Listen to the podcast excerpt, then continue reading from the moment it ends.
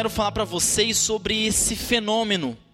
Esse fenômeno que acontece desde Adão e até hoje se manifesta na nossa sociedade, no nosso dia a dia, na nossa igreja, na nossa vida. E eu não vou vou dar nome para esse fenômeno agora. Eu vou pedir para que vocês observem enquanto leem o texto bíblico comigo porque é melhor assim, quando você vê com os seus próprios olhos, isso se torna uma experiência sua e não simplesmente compartilhada de mim para você. Por isso eu convido você a, abrir a sua Bíblia no livro de 1 Coríntios, capítulo 11. Geralmente, pode abrir no aí, eu vou falando, tá? Geralmente, quando a gente vai ler esse texto, é dia de Santa Ceia. Geralmente é assim. Reúne os anciãos aqui, os anciãos, aí fala, ah, que vai ter que fazer, Coríntios 23, outro 24, aí vai ler ali o do pão e do vinho. Geralmente esse texto é utilizado nesse tipo de circunstâncias somente. Mas hoje, como vocês, vocês costumam, já têm o costume de ouvir, me ouvir aqui aos sábados, né? Vocês sabem que eu não pro, me proponho vir aqui para sistematizar o óbvio, tá? Eu não estou desrespeitando a inteligência de vocês. Eu quero desafiá-los a olhar além do óbvio e além do que é comum, além do que é corriqueiro, para que vocês para que vocês juntamente comigo compreendam a lição entre as linhas, sobre as linhas e além das linhas. Capítulo 11 do livro de Coríntios. Devo dizer que antes de iniciar esse sermão, esse sermão é uma homenagem ao, a um grande escritor chamado Soren Kierkegaard, que hoje estaria fazendo 204 anos um grande pensador cristão que influenciou a igreja cristã no geral e até mesmo dos nossos, os nossos pioneiros foram influenciados por ele, por tanta sabedoria e tanta e tanta teologia equilibrada. Capítulo 11 do livro de Coríntios, verso 17. Diz assim: Leia comigo, leia atentamente, porque é importante o texto bíblico para esse sermão, tá? É muito importante. Vamos lá. Nisto, porém, que vos escrevo, não vos louvo, ou seja, não vos elogio, porquanto vós vos ajuntais não para melhor, e sim para pior. Porque antes de tudo estou informando haver divisões entre vós, quando vos reunis na igreja. E eu, em parte, o creio porque até mesmo importa que haja partidos entre vocês, haja divisões, para que também os aprovados se tornem conhecidos em, no, em vosso meio. Quando, pois, vos reunis no mesmo lugar, não é a ceia do Senhor que comeis, porque ao comerdes, cada um toma antecipadamente a sua própria ceia. E há quem tenha fome, ao passo que, que há também quem se embriague. Olha aqui. Não tendes porventura casas onde comer e beber? Ou menosprezais a igreja de Deus e envergonhais o que nada te, os que nada têm? Que vos direi? Elogiarei vocês? Nisto certamente não vos louvo porque eu recebi do Senhor o que também vos entreguei, que o Senhor Jesus, na noite que foi traído, tomou o pão e, tendo dado graças, o partiu e disse: Isto é o meu corpo, que é dado por vós, fazei isto em memória de mim. Porque semelhante modo, depois de haver ceado, tomou também o cálice, dizendo: Este é o cálice da nova aliança, do meu sangue, fazei isso todas as vezes que beberdes em memória de mim. Porque todas as vezes que comerdes este pão e beberdes este cálice, anunciais a morte do Senhor, até que ele venha. Por isso, aquele que comer o pão ou beber o cálice do Senhor indignamente, será réu do corpo e do sangue do Senhor. Verso 28. Examine-se, pois, o homem a si mesmo, e, assim como o pão, e beba o cálice, pois quem come e bebe sem discernir o corpo, come e bebe juízo para si. Toda vez que vamos ler um texto, não importa qual seja ele, se ele for Shakespeare, se esse texto for Dostoiévski, se esse texto for Machado de Assis, se esse for, texto for de Homero, você precisa avaliar o contexto imediato. Você não pode isolar uma frase do meu sermão e defini-la como uma máxima. Você precisa de avaliar o escopo principal, o contexto. E o contexto do texto que é falado da Santa Ceia, ele está falando do quê? Quero desafiar você, igreja. Do que que eles estão, do que que Paulo está aqui pegando, puxando a orelha do pessoal?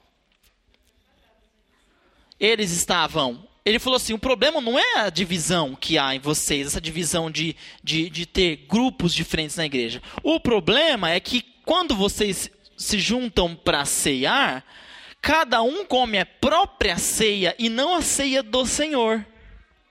Alguns comem que chegam, eh, se embriagam, participam de uma orgia eh, gastronômica, enquanto falta para outros. O contexto é exatamente o seguinte: a igreja se juntava para fazer a ceia do Senhor, e não era como a gente faz hoje, com essa liturgia, um pãozinho, um, um, um copinho pequeno de. Eles comiam de forma abundante, era como se fosse um junta-panela mesmo. E o que estava acontecendo na igreja de Coríntios é que os que tinham comida, tinham bebida, chegavam e já comiam. E os pobres que não tinham, Paulo diz aqui, chegavam e ficavam com fome, porque eles já comeram tudo. E Paulo está dizendo aqui: olha, vocês não estão entendendo o espírito da comunhão. Comunhão é fazer algo junto. E vocês estão fazendo separados.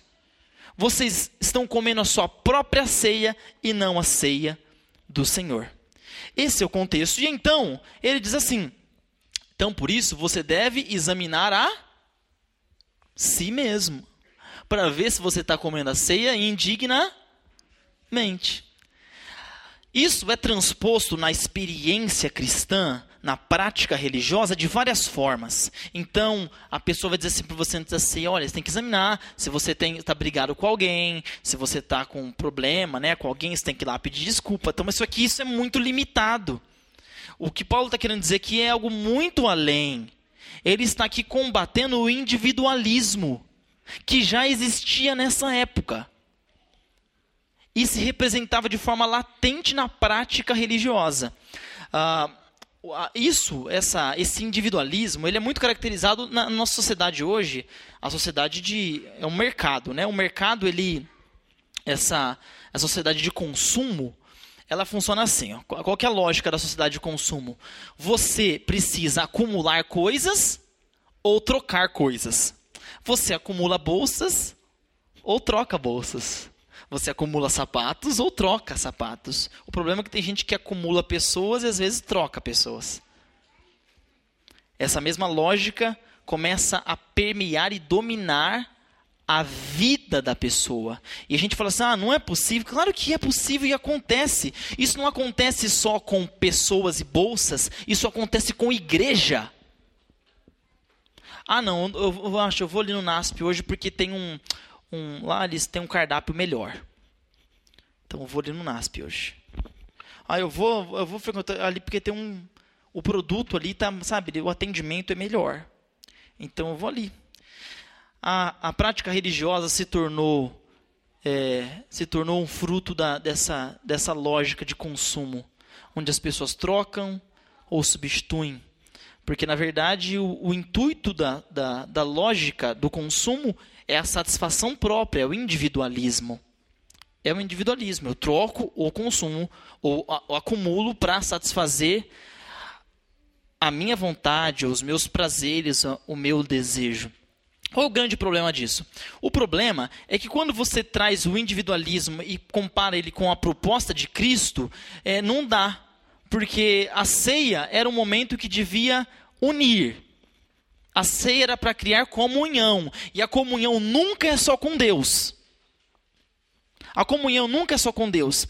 É, e as pessoas têm dificuldade de entender isso. Por exemplo, elas separam essa, essa coisa da separação do sacro e do profano. Não, eu tenho uma parte na minha vida que é sacra e uma parte que é secular, é do dia a dia, que é o trabalho. Não, tudo é espiritual.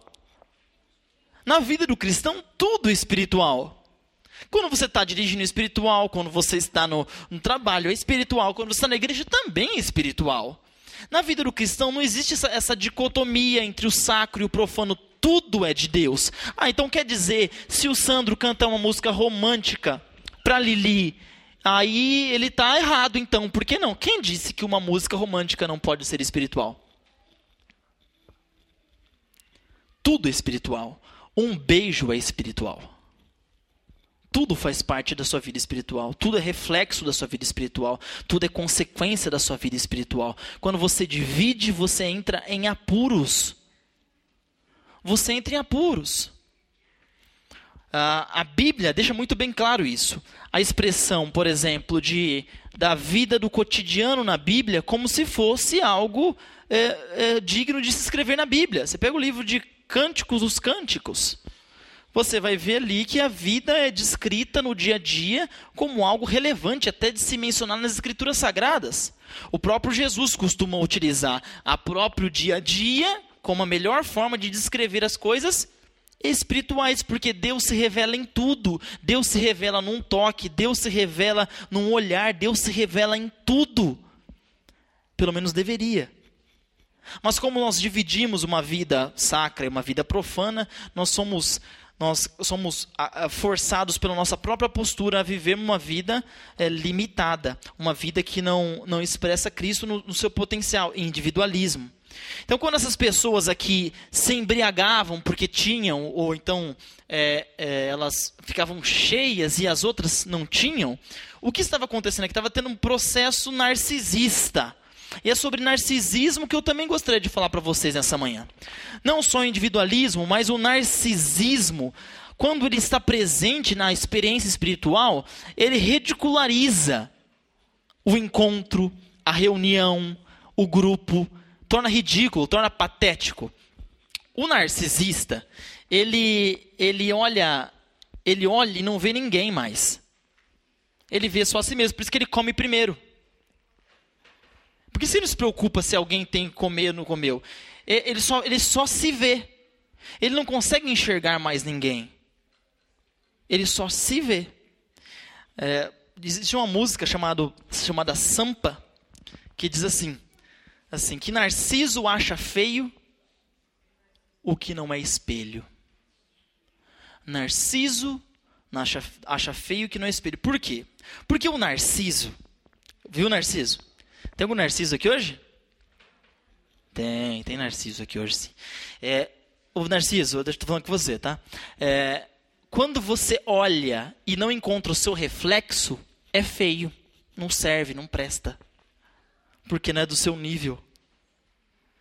Você conhece aquela pessoa, às vezes é você, tá? Às vezes você conhece, mas às vezes é você. É, que, não, se eu não consigo lidar com essa pessoa, não for do meu nível, não é do meu nível. As pessoas não é do meu nível. Nesse momento, esse narciso, tem vários tipos deles, né? Ele consegue enxergar, mas ele enxerga sempre de cima para baixo. A pessoa. Ele nunca consegue enxergar como igual, ele enxerga de cima para baixo. O narciso não conheceu Cristo. Ele pode até achar que conhece, mas ele não conhece Cristo.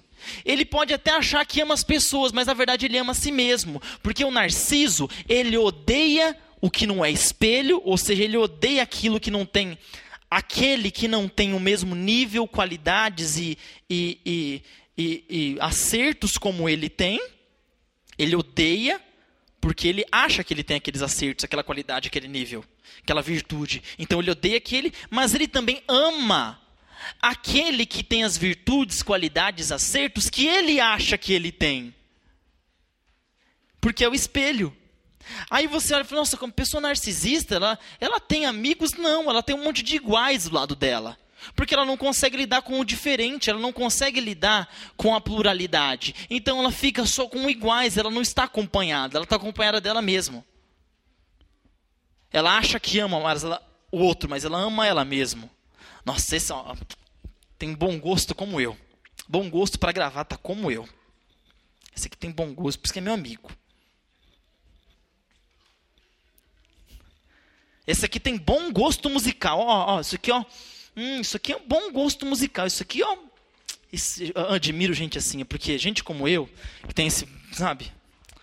Parabéns para mim. Falta falar assim. Fiz uma brincadeira com o Vitor, com o Vitor agora, mas é só para quem tá na sala jovem. Piada interna, gente. Anedota, se isso te agradar melhor. Agradar mais. No frigir dos ovos, o narciso, ele odeia aquilo que é diferente, aquilo que não é espelho, e ama aquilo que é bom, que ele acha que ele tem.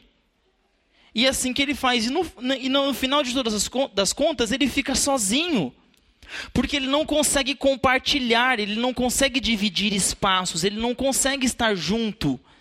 Ele pode estar na mesma igreja, mas não está junto. Está no mesmo vagão do trem, mas não está junto. Está cantando a mesma música, mas não está junto. Está comendo a mesma ceia, mas não está junto. Paulo está falando disso, examine a si mesmo. Se você não está comendo a ceia do Senhor indignamente, se você não está praticando a religião de forma indigna, se você não está adorando de forma indigna, se você não está professando ser uma coisa de forma indigna, porque você come você mesmo, você está no mesmo lugar, mas não está junto. Talvez vista até roupa parecida, mas não está junto. Às vezes até durma na mesma cama, mas não esteja junto mora na mesma casa. Comunhão. Esse é o chamado do cristianismo. É você conseguir olhar no, no espelho, um espelho, e olhar naquilo que não reflete nada em você como algo tão valoroso quanto você. Agora, o que, que nos ajuda a compreender isso? O que nos ajuda a nos libertar do nosso narcisismo é a consciência da nossa culpa. Durante essa semana tive uma discussãozinha básica com uma pessoa que não entendia que a culpa é importante. Não, a culpa escraviza. Não, a culpa é importante. A culpa é muito importante para o ser humano. Porque o ser humano tem a tendência de se exaltar. É, vou dar um exemplo simples, agora você vai entender o que eu quero dizer. Uh, você acha que é comum a pessoa pensar mal de si mesmo? Você pensa mal de si mesmo? Não pensa. Quando você pensa, você pensa, não, você sou um negão bonito, né? Sou um negão bonito, ó, sou legal, sou isso. Você não pensa mal de si mesmo. Ninguém fala assim. Ah, é claro que existem condições psicológicas que a pessoa pode estar depressiva e tal. Mas geralmente, a pessoa se olha e fala, nossa, vou te dizer, ó, um moreno desse aqui eu não acho, não, é difícil. A gente pensa bem de si mesmo, é natural. É natural, a gente tem essa tendência para ficar para cima. Por isso é necessária a culpa. E a Bíblia, de forma vasta e intensa e inconstante, declara a nossa culpa. Para a gente se lembrar que a gente é culpado. Agora, quando ela fala para a gente se examinar, não é para examinar para ver se eu sou digno. Porque isso não é nenhuma questão na Bíblia. Isso é uma coisa já passada. Digno você não é. Isso é um fato, não é uma coisa pra, que está sendo acariciada e estudada. Não, digno você não é. Não é para se examinar para ver se você é digno. É para constatar essa verdade mais uma vez, que você não é. É só para isso que ele fala: olha para você mesmo e vê que você não prestava para estar tá aqui que você não tem dignidade de estar aqui nessa igreja, nem de, de se dizer cristão, nem, você não tem dignidade nenhuma. Mas é por quê? Por que, que você está aqui? Quando você se examina. Por quê? Por quê? Pela graça de Deus. E quando você entende que você está aqui comendo do pão e tomando vinho, adorando, louvando, sentando e glorificando o nome de Deus pela graça de Deus e em você não há mérito nenhum, você olha para o lado e não consegue olhar, olhar para inferiores. Por que você é inferior? Você olha os outros como iguais. E isso gera comunhão. Porque quando você consegue ver alguém espelho, e você olha não um espelho embaçado ou criado pela sua mente narcisista, um espelho real que nós enxergamos através das lentes da Bíblia Sagrada, você começa a ver que realmente existem espelhos e todo mundo é espelho. Porque nós somos imperfeitos. Cada um com uma imperfeição diferente, mas o ser é imperfeito. Então isso gera gera comunhão. E é isso que Paulo estava querendo dizer o seguinte: olha, gente, quer ser cristão, quer fazer igreja, quer fazer um grupo espiritual? Primeira coisa que você tem que fazer, examine-se a si mesmo. Porque enquanto tiver cantando a música só para você, tá errado. Enquanto você estiver na mesma igreja, mas, no mesmo, mas não no mesmo pensamento, tá errado. Enquanto estiver adorando no mesmo templo, mas adorando sozinho e não como igreja, tá errado. Examine-se a si mesmo. É isso que Paulo está dizendo. Esse é o contexto imediato, é assim que se interpreta qualquer texto, lendo todo o texto. E, mas eu não falo para vocês como se eu já tivesse alcançado, como se isso fosse algo, nossa, para mim, isso aí, ó, Vitor, parabéns para mim. Não, isso é algo para mim. Esse sermão é pro pastor Rafael.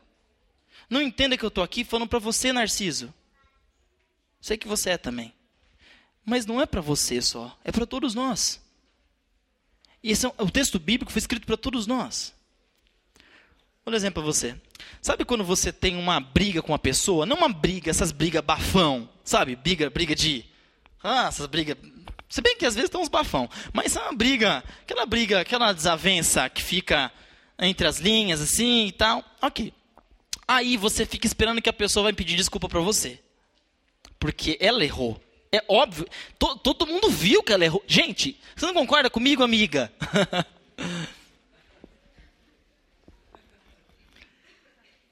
Aí do outro lado, a outra pessoa está falando: Você viu o que, que ela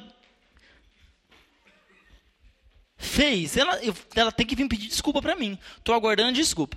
Aí ninguém pede desculpa. Porque está todo mundo certo. Né? E a gente sempre está certo. A gente sempre tem a razão e tal. Aí encontra num jantar, numa pizzada lá na casa do Binho. Tá. Encontra na casa do Binho, é pizzada.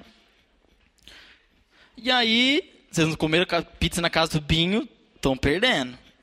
Podem se autoconvidar que o Binho é um cara tão acolhedor que até os caras de pau ele recebe. Recebe todo mundo. É ou não é, Binho? E não fala que é cara de pau. Isso que é o melhor. Ou seja, você nem vai ouvir isso. Foi só de mim mesmo. Muito boa. Aí está lá na casa do Bim. Aí chega a, a, o seu desafeto. E o seu desafeto senta. Aí você pensa assim: meu Deus, eu tenho que. O que eu fazer. Eu não aguento nem olhar para essa pessoa. Não aguento olhar para ela porque é, eu sei que ela tem sentimentos ruins em direção a mim. E eu também tenho contra ela. Aí vocês trocam amenidades.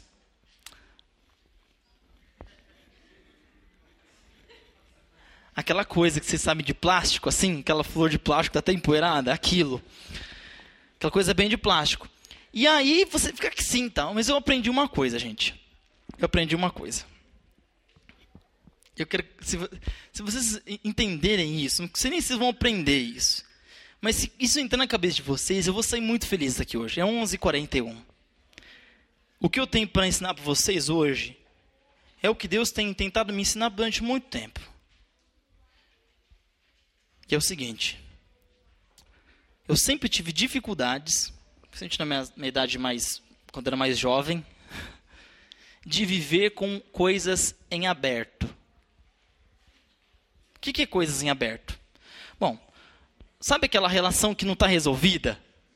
Sabe aquela que a pessoa não pediu desculpa para você ainda, que não sentou, não falou, não se humilhou, não se jogou, arrastou o rosto no chão e pediu desculpas ainda, que é o que você quer, né? Ainda você vai dar uma pisadinha. É, mas ó, da próxima vez, não é assim? Não, eu não conheço ninguém que faça isso. Eu li no livro. Enquanto isso não acontece, o que, que a gente faz? Troca amenidades? Fecha a cara, baixa o olho, muda de sala? É isso que faz? Não, a gente tem que aprender a conviver com coisas em aberto, com relações em aberto, que ainda não tiveram um ponto final. E não precisa exatamente estar concluída agora perfeita, imaculada, incólume. Isso não existe, não existem amores perfeitos. Isso é uma loucura, uma ilusão. E nós, como cristãos, precisamos entender isso. Parar de ficar esperando relações perfeitas. Isso não existe. O chamado do amor, o chamado do cristianismo é aprender a conviver com relações que estão em aberto. Chegar é, e ter coragem de dar um abraço imperfeito. Porque às vezes nesse abraço imperfeito o amor de Deus se manifesta. Precisamos aprender a, a valorizar amores imperfeitos, relações imperfeitas, porque todas elas são. Você não pode ficar aplicando essa lógica de consumo de trocar, não. Não se troca uma relação. Toda relação é importante. Todo abraço que deveria ser dado é importante. Não podemos ter medo de viver coisas em aberto. Se você tem uma relação aqui hoje na igreja que está em aberto, não se desespere. Não tenha medo dessa relação. Todos nós somos filhos de Deus. Todos nós somos imperfeitos de alguma forma. E Deus quer nos unir a todos. Se você tiver medo de dar um abraço imperfeito, talvez você fique sem um abraço muito importante. Se você tiver medo de viver amores imperfeitos, você vai ficar sozinho. Porque não existe amor perfeito. Não existe. Não existe relação perfeita. Sempre haverá imperfeição. E quando eu olho para esse abraço imperfeito, para essa atitude de busca de amor mesmo na imperfeição, em detrimento da imperfeição, desprezando a imperfeição, colocando ela assim em segundo plano, não desprezando a existência dela, mas colocando ela de forma secundária, aí você consegue enxergar a manifestação do amor de Cristo, porque foi exatamente isso que ele fez. Ele olhou para a relação dele com o homem e falou: É, não existem amores perfeitos, só o meu. Mas tudo bem ele veio dar um abraço imperfeito na gente. Um abraço que garantia a fidelidade? O abraço de Deus garantia a fidelidade, sim ou não? Não. Só da parte dele. Mas e a nossa? É uma relação perfeita a nossa de Deus? E por que, que Jesus insiste tanto? Porque essa é a máxima, essa, essa é, é a espinha dorsal do cristianismo. É aprender a viver com relacionamentos em aberto. Uma coisa eu aprendi na minha vida, no meu ministério. A gente nunca conhece totalmente uma pessoa. Nunca. Acredite em mim. Nunca. Nunca, nunca, nunca, nunca. O cérebro do ser humano é uma coisa tão vasta, tão profunda, que você pode se, se, se surpreender assim profundamente negativamente como positivamente. A gente sempre tende a falar assim, ah, você não, ó, a gente não conhece o ser humano, sempre pensando que tem coisa ruim para. E as coisas boas que você pode conhecer também? Que você está se limitando, furtando-se de viver uma experiência maravilhosa com aquela pessoa que agora parece muito imperfeita para você, não é do seu nível, não é espelho que te agrade. E você deixa de viver algo maravilhoso que ainda aquela pessoa possa te dar, oferecer, e eu tenho certeza que ela tem mas só consegue enxergar quem olha com os olhos do amor de Deus. Só consegue enxergar quem olha com os olhos da palavra de Deus, que nos iguala a todos, que nos torna todos filhos de Deus e que nos dá somente uma ceia para comer, não ceias separadas. Ele quer que nós congreguemos como um, não no mesmo espaço físico, mas separados de mente e coração. Ele quer, ele quer que nossa família seja uma família, não seja pessoas vivendo na mesma casa. Ele quer que todos nós sejamos um, porque é o que ele busca fazer com a gente, se tornar um, Deus e nós. E precisamos aprender com Jesus Cristo. Gostaria de terminar o sermão dessa desta manhã contando uma experiência recente. Os irmãos sabem que agora em abril tive na Índia fazendo um evangelismo preguei durante 15 dias direto. E, e assim, eu nunca. Eu já viajei para muitos lugares no mundo, mas nunca para um lugar tão absurdamente diferente quanto a Índia. A Índia é o lugar mais absurdo que possa se visitar. Você vai por Oriente Médio, você vai ver muito do que tem aqui. Você vai para a Europa, você vai para a Oceania, você vai para para alguns lugares na própria Ásia, vai para a China, você vai ver muito, tem coisa que, ah, o pessoal é diferente? É. construção é diferente. É, mas no geral é muito igual. Agora a Índia é muito diferente. Tudo muito diferente. E chegamos, né? E eu fui, fui cheguei no aeroporto, então tinha que chegar na cidade onde ia pregar, longe, longe, porque é um país gigante, né? Vamos pegar um trem, que é o transporte público lá, o trem, herança dos britânicos. Né? Os britânicos deixaram muitas coisas boas de frente dos portugueses. Eles deixaram muitas coisas boas para a Índia. Deixaram o inglês, deixaram uma malha ferroviária fantástica, deixaram ótimas escolas em alguns lugares. É, mas eles não conseguiram acabar com, a, com o sistema de castas e, e nem com muita coisa da cultura tribal que até hoje aterroriza o país.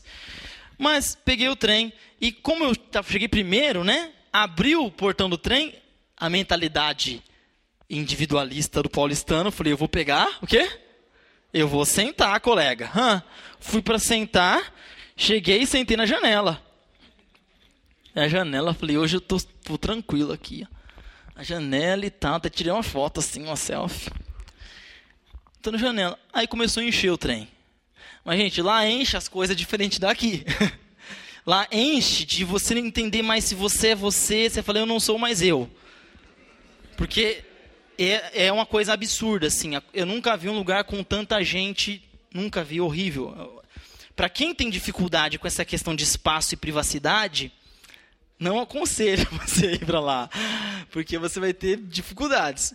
E eu, tranquilo, sentado no meu assento na janela, então Aí eu percebi que as pessoas estavam vindo e vindo, assim, sem medo. E então veio um rapaz e sentou no meu colo. Aí sabe quando você fica assim?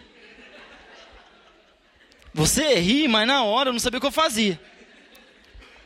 E eu falei, meu Deus. Só que aí eu percebi que não era só no meu colo. Todo mundo sentou no colo de todo mundo. Tinha gente pendurada assim, ó. Aí nesse momento eu percebi que o negócio era ficar por último e ir lá fora do trem grudado. Era melhor. Porque na mentalidade deles, é tudo é nosso. Não existe essa questão, esse é seu espaço, é, é tudo nosso. Então ele senta no seu colo, porque não, não existe essa questão dessa privacidade que a gente cria, que é muito nossa, isso é coisa muito nossa. O seu colo é meu também. Mas sabe que depois de duas horas, minha perna já estava formigando, eu falei, ó, você senta, eu sento no teu agora. Eu não estou aguentando. Se é tudo nosso, né? A gente aprende que muitas coisas que a nossa cultura cria não são de Deus. E por mais absurdo que pareça para a gente, era mais confortável para ele sentar no meu colo. Não morri. Não peguei tuberculose, embora tive medo. Estou aí. E o nosso individualismo mata o nosso cristianismo. Essa é a grande verdade. Quem se importa muito com ninguém? A gente fala da igreja primitiva, mas a gente está tá milhas e milhas distantes daquilo. Que as pessoas vendiam suas coisas por causa da obra, davam suas vidas gente está muito longe. Mas a gente tem uma, um manual para seguir. Que o Espírito Santo nos conduza, nos ajude a, a sentir o outro, a entender a necessidade do outro, assim como nós temos as nossas, e vivemos como igreja, não somente no mesmo templo, mas todos um. Esse é o meu desejo para você, que você venha para Jesus, aceite Jesus nessa manhã. Vamos ouvir uma mensagem musical. Enquanto você ouve a mensagem, espero que você reflita sobre a sua vida, sobre o seu cristianismo e examine-se a si mesmo. Quando Jesus te chama e tu não vens, para onde vais então?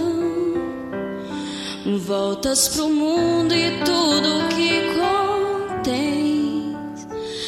mas voltas triste como ninguém. Porque voltar pro frio gelado que destrói e abandonar